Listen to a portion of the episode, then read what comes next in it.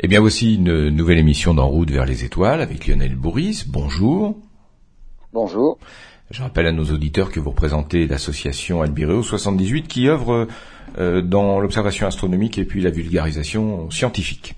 Aujourd'hui, Lionel, vous allez nous parler d'un télescope qui va être mis en service d'ici quelques temps. Ah bah, son acronyme c'est EELT pour Extremely European Extremely Large Telescope. Donc c'est le télescope européen très très très grand en fait, c'est rien de moins que le plus grand télescope du monde actuellement en construction. Hein. Il est dans le désert d'Atacama au Chili, 39 mètres de diamètre, un véritable bijou de technologie avec lequel on s'attend à faire des découvertes qu'on ne soupçonne même pas. Donc c'est vraiment un bond en avant à nouveau dans, dans le domaine de l'astronomie. Ah, on va en parler d'ici quelques instants. Alors Lionel, dans cette émission euh, consacrée euh, à l'astronomie, vous nous parlez d'un télescope. Alors moi, la question que je me pose, c'est pourquoi euh, on est sans arrêt obligé de, changer, de faire évoluer les télescopes, de faire de plus en plus gros, de faire évoluer la technologie. Moi, j'en étais resté au, à Hubble il y a quelques années. Et je me disais que c'était d'une certaine façon ce qu'on pouvait faire de mieux. Mais en fait, euh, c'est simplement pour faire une vraie différence avec tout ce qui existe actuellement. C'est toujours à ce prix-là qu'on fait qu'on fait des bons en astronomie. Là, la, génération actuelle, c'est les 8-10 mètres. Avec un, un 12 mètres ou un 13 mètres, on aurait le record, mais on ferait guère mieux qu'avec un 10 mètres. Donc c'est vraiment faut faut franchir un cap et passer à 39 mètres, puisque c'est le cas avec le, l'EELT, donc pratiquement un 40 mètres, là on va faire une vraie différence. Mais ça s'est toujours passé de cette façon-là, finalement, dans l'histoire. En 1609, la première, toute première lunette, mais simplement 3,9 cm oui, mais je, je, je, comprends parfaitement. À cette époque-là, effectivement, qu'on ait évolué par rapport à ça, c'est logique. Oui, mais, mais ça, ça a toujours été, ça a toujours été comme ça. Galilée, avec sa toute première lunette, il a pu grossir un tout petit peu, mais par exemple, il a découvert les cratères sur la Lune, il a découvert les phases de Vénus, il a découvert des satellites autour de Jupiter. Et donc, il s'est même rendu compte que bah, s'il y a des choses qui tournent autour de Jupiter, donc les petits tournent visiblement autour des gros, ça lui a quand même euh, permis de, de, de, confirmer ce que disait euh, Copernic juste avant, c'est que forcément c'est les planètes qui tournent autour du Soleil, c'est lui le plus gros. Ensuite, il a fallu attendre encore un moment pour avoir une nouvelle révolution. Là, on va partir en 1845. Un télescope de près de 2 mètres pour l'époque, mais sur une monture qui est, on va dire qu'on déplaçait à la main, le Léviathan de Beer. On en a fait une émission déjà, donc là on est en Irlande. Et énormément de lumière dans un télescope de 2 mètres, de près de 2 mètres évidemment, et là on a vu des détails dans les nébuleuses, dans les galaxies. Alors galaxies qu'on ne savait pas encore c'était des, des, des, euh, des, mondes à part entière, on pensait que c'était des nébuleuses de spirale, on les appelait encore comme ça. Et donc euh, Lord Ross euh, a fait des dessins et de galaxies, de nébuleuses. 1917, alors là, 2 mètres 54, mais sur un télescope moderne, avec une monture moderne. Et là, on a pu voir que les galaxies, c'était des mondes en dehors de la nôtre. Et Edwin Hubble a pu découvrir l'expansion de l'univers. 1948, c'est 5 mètres 08. Donc à chaque fois, là, on double hein, à chaque fois. Et là, on découvre les quasars. Alors les quasars, ce sont des, noyaux actifs de galaxies très lointaines. On les a d'abord découverts par le, rayonnement radio, parce qu'en fait quasar c'est un acronyme qui veut dire euh, source radio, c'est quasi-stellar. Donc c'est des sources radio quasi-stellaires, c'est comme des étoiles, mais qui émettent énormément de radio. Donc on sent l'énergie et la puissance. Mais avec un télescope optique, on a pu étudier en fait dans le visible hein, un décalage du spectre qui qui, euh, on va dire, qui sous-entendait une vitesse d'éloignement de ces galaxies actives. Et une vitesse d'éloignement pas qu'un peu, c'est 16% de la vitesse de la lumière. Avec ça, on a pu mesurer l'expansion de l'univers et la vitesse surtout d'expansion de l'univers. Donc là, on avait un télescope de 5 mètres, d'un peu plus de 5 mètres, 5 mètres 08. Ensuite, on a eu une nouvelle génération. Il a fallu attendre encore, on va dire, une, trentaine d'années, quarantaine d'années. 1993, on a des, des, télescopes de 10 mètres à Hawaï. 1998, les télescopes européens de 8 mètres 20. On en a 4. Et grâce à cette nouvelle génération de télescopes, là est apparu euh, de, tout, de tout nouveaux thèmes, la matière noire, l'énergie sombre. Avec la matière noire, c'est la cohésion des galaxies même dont on, qu'on, remet en, cause. En fait, on ne comprend pas comment une galaxie tourne sur elle-même sans évoquer une matière qui doit être présente pour expliquer la vitesse de rotation des parties les plus externes d'une galaxie, mais une matière que l'on ne voit pas, c'est la matière noire. On ne se l'explique même pas. Et l'énergie sombre, c'est quoi? On s'est rendu compte que l'expansion de l'univers, hein, qui avait été mise en évidence par Edwin Hubble au, au milieu du XXe siècle, on s'est rendu compte que cette expansion n'était pas à vitesse constante et qu'elle ne faisait que s'accélérer. Et qui dit accélération d'un phénomène dit une force d'attraction. Il n'y a que ça qui peut faire accélérer quelque chose, c'est la gravité. Donc ça, c'est l'énergie sombre. Mais qu'est-ce qui provoque de l'énergie pour faire accélérer l'expansion de l'univers? Donc à chaque, à chaque étape, à chaque fois qu'on a eu de nouveaux instruments, on a eu une révolution dans les connaissances de l'astronomie, de la, de l'astrophysique, de la cosmologie. Eh bien avec euh, l'EELT de, de 39 mètres, qui doit être inauguré en 2025, on n'en attend pas moins. Évidemment, on va, on va, on espère avoir les réponses à toutes les questions qu'on se pose encore actuellement, mais surtout, bah, on s'attend de faire des découvertes qu'on n'imagine encore même pas. On n'a même pas les questions, mais on va faire des découvertes, comme ça a été le cas à chaque fois jusque-là. Alors, euh, Lionel, quels sont les objectifs de la mise en place de ce nouveau télescope? Qu'est-ce qu'on cherche à, trouver? Est-ce qu'on cherche à découvrir la matière sombre, la matière noire? Est-ce qu'on on cherche à découvrir de nouvelles particules? Ah, ben, pas mal. Alors les nouvelles particules, peut-être pas, parce que là, il faudrait vraiment, euh, c'est ça, c'est la physique atomique. Là, on a des accélérateurs de particules pour faire ça. Non, là, on, veut voir des choses quand même, euh, des, choses qui sont énormes dans, l'espace. C'est toujours gros. Euh, les questions principales, on en a déjà quelques-unes. Est-ce que la Terre est unique? Est-ce qu'il y a la vie ailleurs? C'est quand même les, grandes questions, les grands thèmes. La matière noire, bien évidemment, qui a été mise en évidence par la génération actuelle, mais on ignore totalement sa nature. Les premières étoiles, ça date de quand? Et par exemple aussi comment se forment les toutes premières galaxies? Pour répondre à, tout ça, eh ben, on a besoin bah, finalement de télescopes encore plus gros que ce qu'on a actuellement. De la génération des 8-10 mètres, on va passer carrément à 30 mètres. Alors celui-là en particulier, il fait 39 mètres. Euh, avec une telle, une telle surface, hein, 39 mètres, il faut quand même se dire que c'est même supérieur à la surface de tous les autres télescopes actuels réunis en un seul télescope. Donc c'est quand même pas rien. C'est un télescope qui est gigantesque. Rien que la partie mobile, parce qu'il va falloir quand même suivre les astres euh, euh, dans leur trajectoire euh, tout au long de la nuit. Donc il y a c'est un télescope qui est, sur une monture qu'on appelle azimutale chez, chez les astronomes, c'est une monture à plat, on va dire. La monture plus le tube plus les miroirs, c'est 3400 tonnes. Tout ça protégé par une coupole qui fait 100 mètres de diamètre et 85 mètres de haut. C'est tellement grand qu'on pourrait y mettre l'arc de triomphe à l'intérieur. Et tout ça, ça fait 6000 tonnes. Donc c'est vraiment un monstre qu'on est en train de construire euh, dans le désert d'Atacama. Le tout pour 1 euh, milliard 200 millions d'euros. Alors là, dit comme ça, ça, fait frémir. Euh, si je vous dis que ça n'est que, par exemple, 70 km d'une ligne de TGV, tout de suite ça relativise parce que donc du coup pour faire Paris-Marseille par exemple, ça pourrait faire beaucoup de télescopes de ce type-là ou alors des télescopes encore plus gros finalement. Donc juste pour 70 km d'une ligne TGV, on a un télescope qui va révolutionner le domaine de l'astronomie. Pour pouvoir atteindre ces objectifs-là, il va falloir qu'il ait un œil de lynx. Et on est obligé de l'équiper de ce qu'on appelle l'optique adaptative. Alors l'optique adaptative, ça va compenser euh, les défauts induits par la turbulence atmosphérique on a une atmosphère autour de la Terre qui n'est pas toujours très stable. Il y a de la turbulence. En astronomie, c'est un, c'est quand même un, ennemi qui est vraiment casse-pied. Et si on, le, on ne l'équipe pas d'optique adaptative très performante, en fait, il aura la, la résolution d'un télescope de 12 cm. Alors 12 cm, c'est pas énorme. Alors, Alors aucun intérêt. Détail, un détail, voilà. Ben voilà, des détails sur la Lune, on pourrait les avoir avec un télescope de 12 cm. Par contre, les 39 mètres de diamètre, c'est un collecteur de lumière gigantesque. Là, par contre, il verrait des choses beaucoup moins lumineuse qu'un télescope de 12 cm, mais il n'aurait pas une meilleure résolution. Il verrait pas plus net. C'est ça en fait que ça veut dire. Qu'est-ce qu'on attend de lui? Un pointage à 0,3 secondes d'arc. Alors là, je m'explique. Euh, imaginez un rapporteur de collégien gradué en degrés. Euh, un degré, si vous divisez en 60, vous tombez dans les minutes d'arc, et si vous redivisez encore en 60, vous tombez dans les secondes d'arc. Ça veut dire que là, je suis en train de parler en secondes d'arc, c'est une toute petite graduation de rapporteur coupée en 3600 parties. Ça, c'est une seconde d'arc, c'est tout petit. Son pointage à lui, pour viser un objet, c'est précis à 3 dixièmes de seconde d'arc. Pour vous donner une, idée, c'est à 200 km, il pointerait quelque chose à 30 cm près. Ah Et là, ça fait partie des contraintes. Voilà, ça fait partie des contraintes mécaniques. Il faut être capable de, pointer aussi précisément que ça. Hmm. Ça, ça fait partie des contraintes. En plus, il va se trouver, alors pour pouvoir avoir un, horizon dégagé, on l'a quand même mis à 3046 mètres d'altitude, il y a toujours du vent.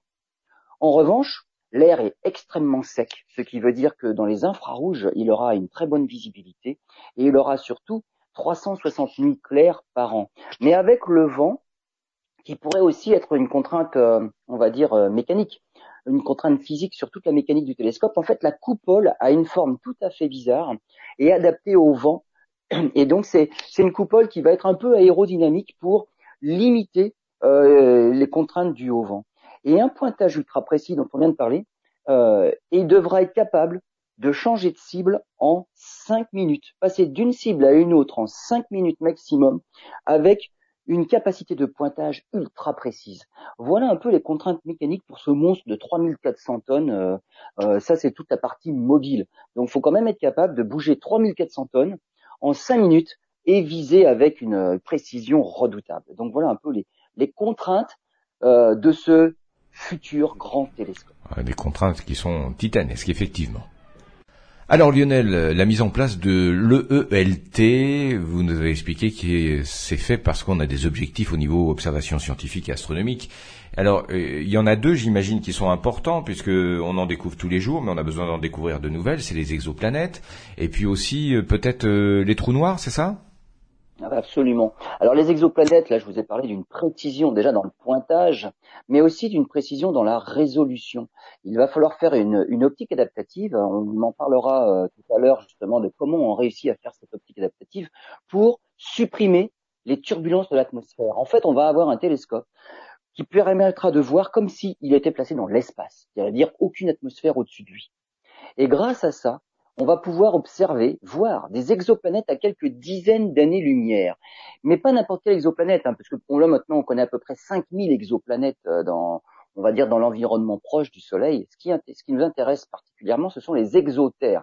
Parce que les grosses exoplanètes type Jupiter, les planètes géantes gazeuses, bon ça on en découvre facilement et ça ne répond pas à une autre question, c'est la vie ailleurs parce qu'on est à peu près certain de ne pas pouvoir découvrir de vie autour de planètes géantes, gazeuses comme Jupiter.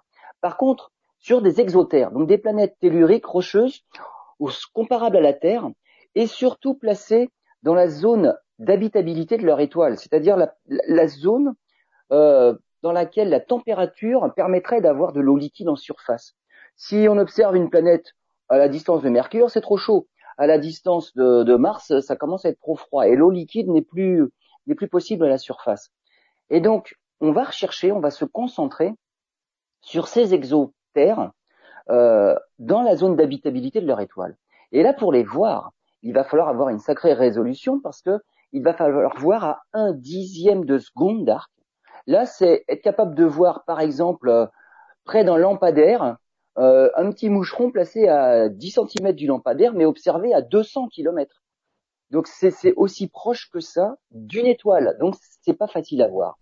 Et qu'est-ce que l'on veut tenter de découvrir dans ces exotères-là, dans ces planètes telluriques-là?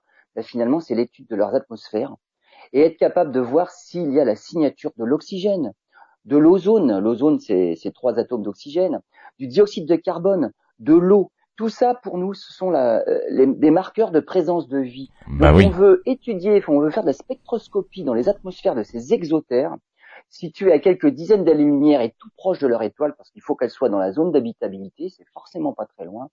Et donc, c'est à cause de ce genre d'exigence-là qu'il fallait un miroir de 40 mètres. Avec un miroir de 20 mètres, on n'aurait pas atteint cet objectif-là. Donc ça a dimensionné carrément la taille du miroir. Alors pour rappel, on était parti sur un télescope de 100 mètres initialement, mais le coût était quand même un petit peu supérieur, et surtout les astronomes n'avaient pas la patience d'attendre euh, les délais de fabrication d'un tel instrument. Mais avec 100 mètres de diamètre, là, on aurait fait vraiment d'autres découvertes. Donc on s'est rabattu sur un 39 mètres euh, avec un coût moindre et euh, des délais, on va dire, convenables. Donc voilà pour les exoplanètes. Pour les trous noirs, alors pour les trous noirs, c'est absolument pareil.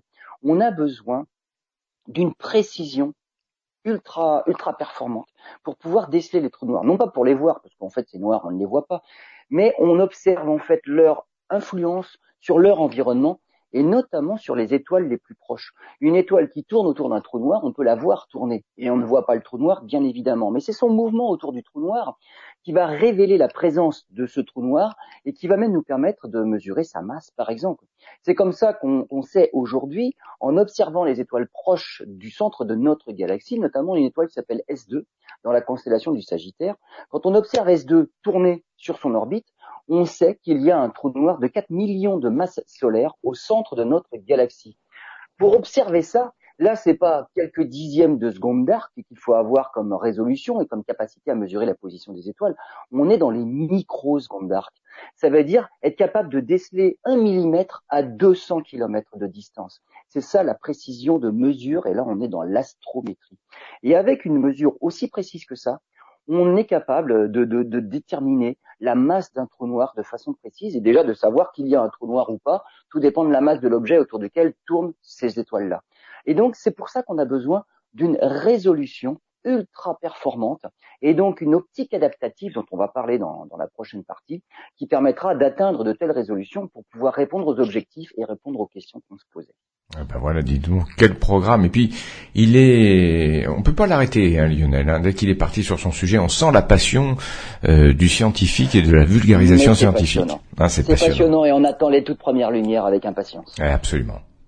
Lionel, vous allez nous parler encore aujourd'hui de du ELT. Alors euh, moi, je suis intéressé parce que je me demande comment, avec une taille aussi importante, les miroirs peuvent être encore efficaces. Et comment comment font-ils pour pour arriver à fabriquer Quelle technologie est utilisée?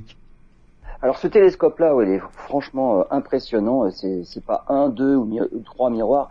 Il y, a, il y a, cinq miroirs, donc c'est c'est quand même quelque chose. Alors le premier miroir, évidemment, c'est c'est le plus important de tous. On appelle ça le miroir primaire, 39 mètres de diamètre en fait, c'est pas c'est pas un miroir monolithique, c'est pas en un seul bloc. Hein. Il y a 798 hexagones placés les uns à côté des autres, avec une, une forme particulière et euh, une position particulière pour faire finalement la forme parabolique d'un gigantesque miroir. Donc 798 hexagones, non pas en verre avec de l'aluminium, c'est du céramique zéro dur. Donc c'est un matériau tout à fait particulier pour éviter les, contraintes de dilatation thermique ou de contraction thermique, il va y avoir des différentes températures. Il faut éviter que la température n'influe trop la forme du miroir, d'autant que la précision de taille de chacun des éléments, c'est 15 nanomètres, 15 hein, milliardièmes de mètres. Donc c'est vraiment un miroir impressionnant. Ce miroir primaire va concentrer la lumière sur un miroir secondaire de 4 mètres 20 de diamètre. Euh, c'était déjà les, records il y a 100 ans, 4 mètres 20 de diamètre, c'était c'était mieux que le record, c'était 2 mètres 54 hein, à l'époque. Donc 4 mètres 20. Puis un miroir tertiaire de 3 mètres 80. Puis un miroir numéro 4, 2 mètres 45.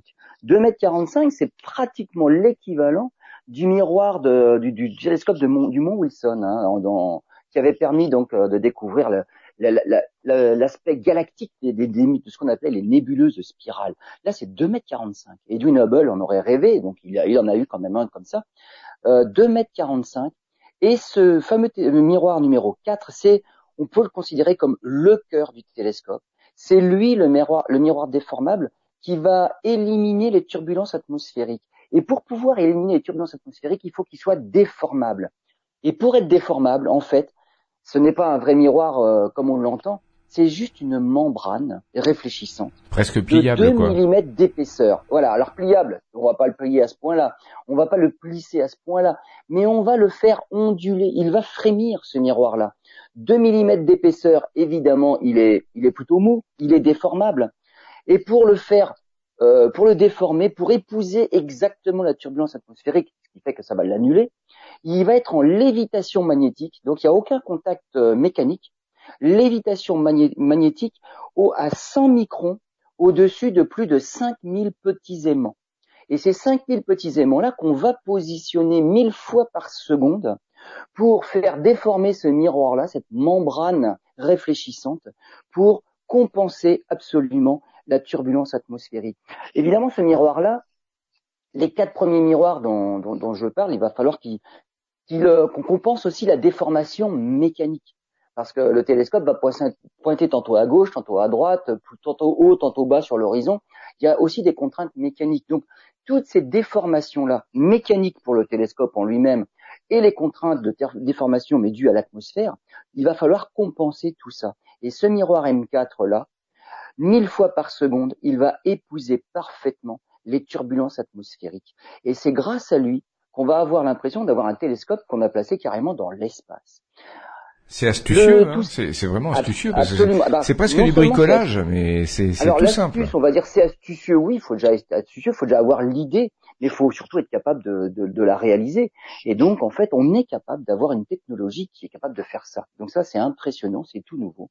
Il y a un miroir M5 qui lui aussi va, va compenser euh, les mouvements mécaniques du télescope. Alors le miroir, le miroir M5, lui, c'est pas un miroir, euh, on va dire, euh, sous la forme d'un disque, comme on, comme on pense un miroir de télescope parce que c'est le miroir M5 qui va envoyer la lumière à l'extérieur du télescope. Donc lui, il va être oblique pour envoyer la, lumière à l'extérieur du tube optique pour l'envoyer sur les capteurs. Donc en fait, c'est une ellipse. Dans sa grande longueur d'onde, dans sa grande longueur, il va être, il va faire 2,70 m. Dans la petite longueur de l'ellipse, il va faire 2,10 m. Donc c'est un, un, miroir plutôt ovale qui lui aussi va corriger des choses. Il va corriger par exemple les déformations du haut vent il va corriger euh, toutes les vibrations mécaniques du télescope à cause du vent, parce que là, il va, ça va bouger quand même, et même euh, les mouvements de la, mécanique du télescope en lui-même. Comment on fait pour corriger euh, la turbulence atmosphérique? Donc j'ai expliqué comment le miroir M4 est déformable et c'est un petit bijou de technologie, mais il faut être capable de déformer correctement. Comment on fait? Bah, Il faut être capable d'analyser la turbulence atmosphérique. Et là, on le fait grâce à quatre lasers. Des lasers qui vont tirer dans la couche atmosphérique, dans la couche du sodium, à 90 km d'altitude. C'est-à-dire qu'on va, on, va rendre lumineuse cette haute couche de l'atmosphère à 90 km pour créer une sorte d'étoile artificielle, parce qu'il n'y a pas toujours une étoile proche, suffisamment brillante, autour des cibles qu'on va observer. Donc il faut une étoile qu'on va se créer, une étoile dans l'atmosphère qui va montrer comment l'atmosphère est en train de déformer en fait bah, les cibles que l'on observe. Donc quatre lasers disposés tout autour du télescope qui vont tirer et exciter le sodium à 90 km d'altitude. Et c'est ces, étoiles-là qui vont être forcément déformées par les turbulences, la turbulence atmosphérique sous-jacente. on va étudier les formes de ces étoiles-là au sodium pour être capable de donner la bonne forme au miroir M4 pour compenser les turbulences atmosphériques. Et il faudra rendre non seulement ces étoiles au sodium là, bon, la haute atmosphère, tout à fait sphériques, et donc, ça rendra tout à fait sphérique toutes les étoiles que l'on observera à, très grande distance. Et grâce à ça, on va pouvoir même voir des étoiles individuelles dans des galaxies aussi éloignées que 65 millions d'années-lumière. Ça va pas juste être des taches floues où on ne pourra pas distinguer les étoiles. À 65 millions d'années-lumière, on sera capable de résoudre des galaxies en étoiles individuelles. Alors ça, ça va être fantastique. Et grâce justement à toute cette technologie-là de, de, de, de, bah, de, de, de, pointe finalement. Très bien. Lionel, pour la prochaine partie, vous nous parlerez de quoi euh, concernant le LT Prochaine partie, on va voir un petit peu bah, d'autres objectifs et peut-être la réponse aux autres questions dont on, s'est posé au début de l'émission. Lionel, alors dernière partie de ce sujet consacré à, ce télescope si particulier euh, et si euh, ingénieux. On va parler, bah, bah, on va répondre aux premières questions qu'on s'était posées, les découvertes. Alors évidemment, avec un gros télescope, tout le monde se dit bon, on va enfin avoir des galaxies encore plus lointaines que ce qu'on voit jusque-là. Oui, c'est sûr. Mais plus lointaines dit aussi, bah, pas finalement meilleures que les images qu'on a des galaxies proches, puisqu'on va voir de plus en plus loin. Là, c'est pour certains autres objectifs. Mais si on regardait beaucoup plus près, et par exemple, dans le système solaire, alors avec un tel instrument dans le système solaire, là, ça va être impressionnant. Parce qu'on va pouvoir voir des objets peu lumineux au-delà de Neptune. On appelle ça les objets transneptuniens. Il y a tout un tas d'une ceinture d'astéroïdes, hein, la ceinture de Kuiper, au-delà de, de, Pluton finalement, mais au-delà de Neptune. Et après, encore des, objets dans le, nuage de Oort, hein, c'est le réservoir de comètes. Dans, cette zone-là du système solaire, on connaît très peu de choses. On ne connaît que ceux qui sont les plus lumineux. Et par exemple, avec certains objets transneptuniens, on a mis en, en évidence la présence d'un probablement un gros astre qu'on appelle la planète 9. Il, devrait y avoir euh, la présence d'une grosse planète au-delà de Neptune, bien au-delà de Pluton, qui fait que certains de ces astéroïdes-là ont une orbite tout à fait particulière. Et on est à la recherche depuis quelques années de cette fameuse planète 9.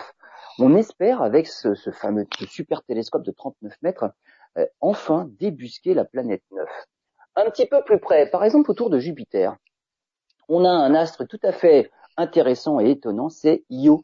Io, c'est le seul astre connu du système solaire en dehors de la Terre à avoir des éruptions volcaniques.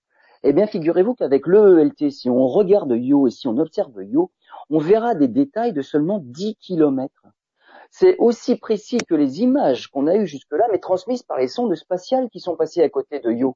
On pourra avoir, par exemple, euh, la, caldeira du, cratère Loki, mais on pourra l'observer en détail, puisque c'est une caldeira quand même qui fait plus de 200 km de diamètre, mais avec une résolution de seulement 10 km de diamètre, on verra des détails dans le cratère Loki.